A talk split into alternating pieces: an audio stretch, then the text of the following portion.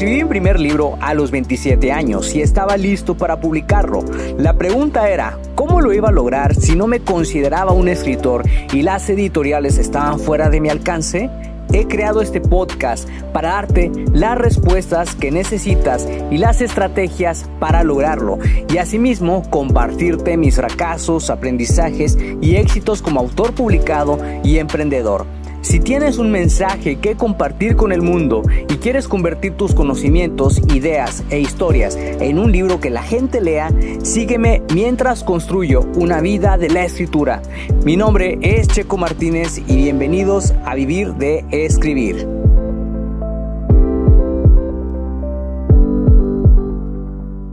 Hola, ¿qué tal, escritor creativo? ¿Cómo te encuentras el día de hoy? Estoy muy emocionado de recibirte en este episodio número 222 del podcast Vivir de Escribir, en donde vas a descubrir cómo evitar el aburrimiento de lo que escribes. La verdad, este es uno de mis episodios favoritos porque seguramente en algún momento tú sentiste indiferencia, dudas o tal vez temor acerca de lo que estabas escribiendo por saber qué iba a decir la gente acerca de tus textos. Es normal sentir todos esos sentimientos porque muchas de las veces no nos hemos atrevido a mostrarlos a otras personas, pero existen otras maneras de disipar estos sentimientos. En este episodio que es patrocinado por mi curso Lanza tu libro con éxito, voy a compartirte hacks que te van a ayudar a superar ese sentimiento de aburrimiento. Pero antes de comenzar con el episodio de lleno, quiero ponerte un poco al tanto sobre lo que ando haciendo. Fíjate que han sido días interesantes, aunque también he estado descansando mucho. Esta semana reduje mis horas laborales para tener más tiempo para mí mismo y trabajar en poner atención a las cosas que debo estar cuidando y que voy logrando.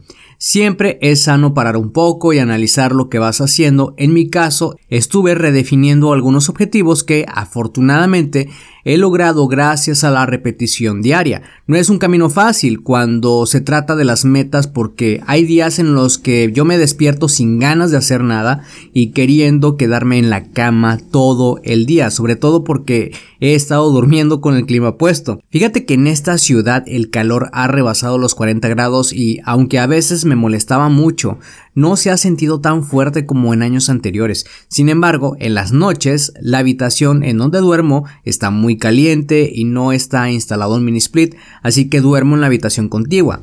Entre los objetivos que he logrado está el de hacer pesas y ejercicios de fuerza y resistencia cuatro días a la semana y salir a correr también cuatro días a la semana. Aunque realmente estoy yendo a correr cinco días, he logrado superar la meta. Hace tiempo que llevaba Hace tiempo que estoy lidiando con una situación delicada en la familia por lo que mis horas de sueño durante las noches se han visto afectadas. Ahora que las cosas han mejorado un poco y tenemos sistemas para hacer todo lo que se hace en casa, puedo dedicar tiempo de calidad para trabajar en mis metas como por ejemplo el ejercicio, porque yo desde que empecé a hacer ejercicio y desde que empecé a cuidarme me gusta mucho hacerlo por las mañanas. Por ahora no estoy escribiendo más que artículos del blog, que por cierto la semana pasada salió el post número 416.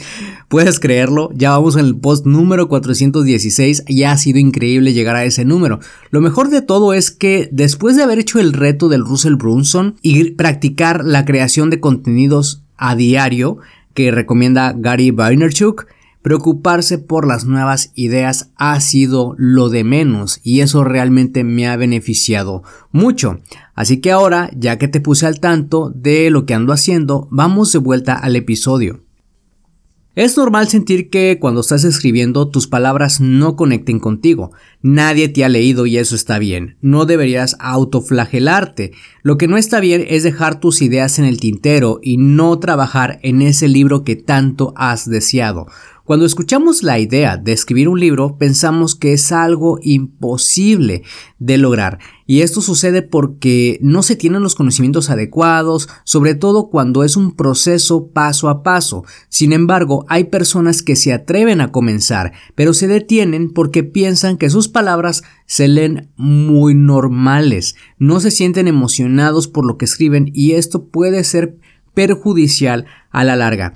Yo he estado ahí y la verdad créemelo, se siente terrible. La razón por la que este sentimiento sale a flote es porque nunca has escrito un libro antes. Por consecuencia, nadie te ha leído. Cuando a mí me sucedía esto, me sentía muy bajoneado.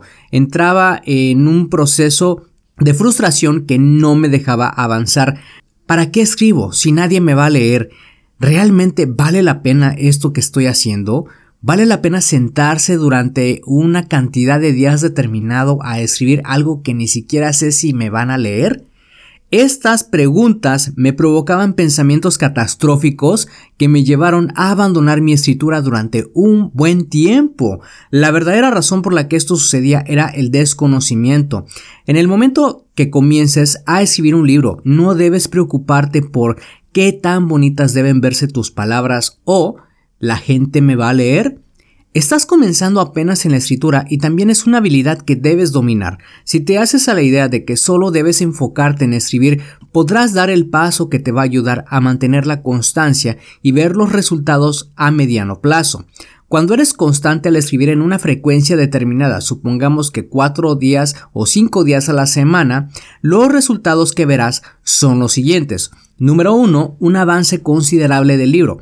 Número 2, motivación porque has logrado escribir muchos días. Y número 3, convencimiento de que si escribiste tantas palabras hoy, puedes seguir escribiendo mucho más. Una de las cosas que debes hacer para evitar el aburrimiento de lo que escribes es no intentar corregir.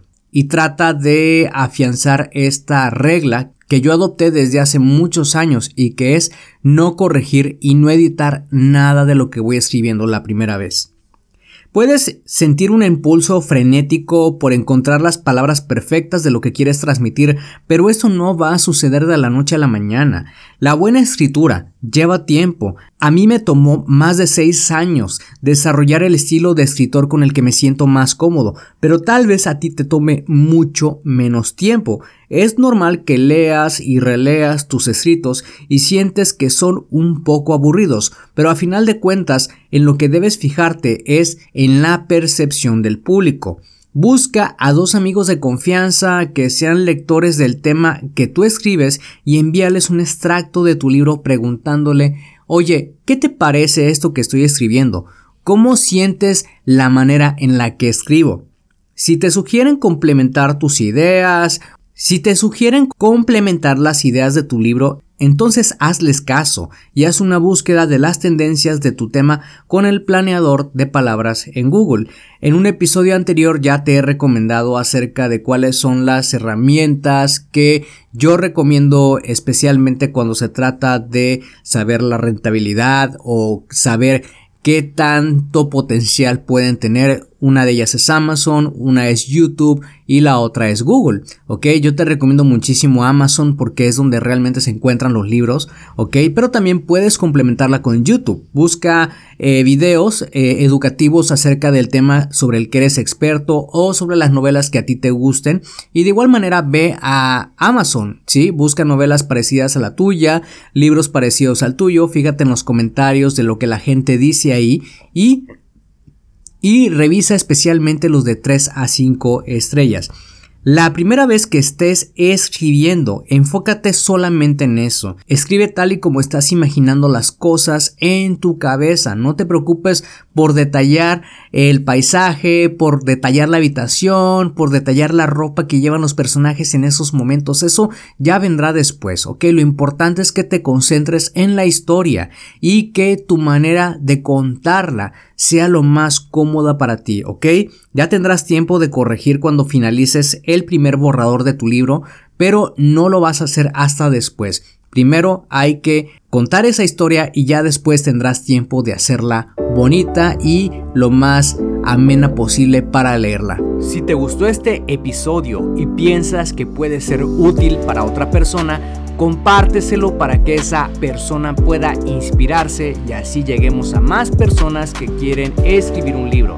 También no olvides dejar una valoración para este episodio. Gracias de nuevo por pasarte por acá y escuchar un nuevo episodio. Suscríbete al podcast Vivir de Escribir para que de esa manera recibas los nuevos episodios de escritura, publicación y marketing de libros. Recuerda que puedes descargar tu kit del escritor con las 10 herramientas imprescindibles para iniciarte en el mundo de la escritura creativa y mejorar tus habilidades como escritor. Solamente tienes que ir a publicatuprimerlibro.com diagonal kit escritor. Soy Checo Martínez, esto fue Vivir de Escribir y te veo en el próximo episodio.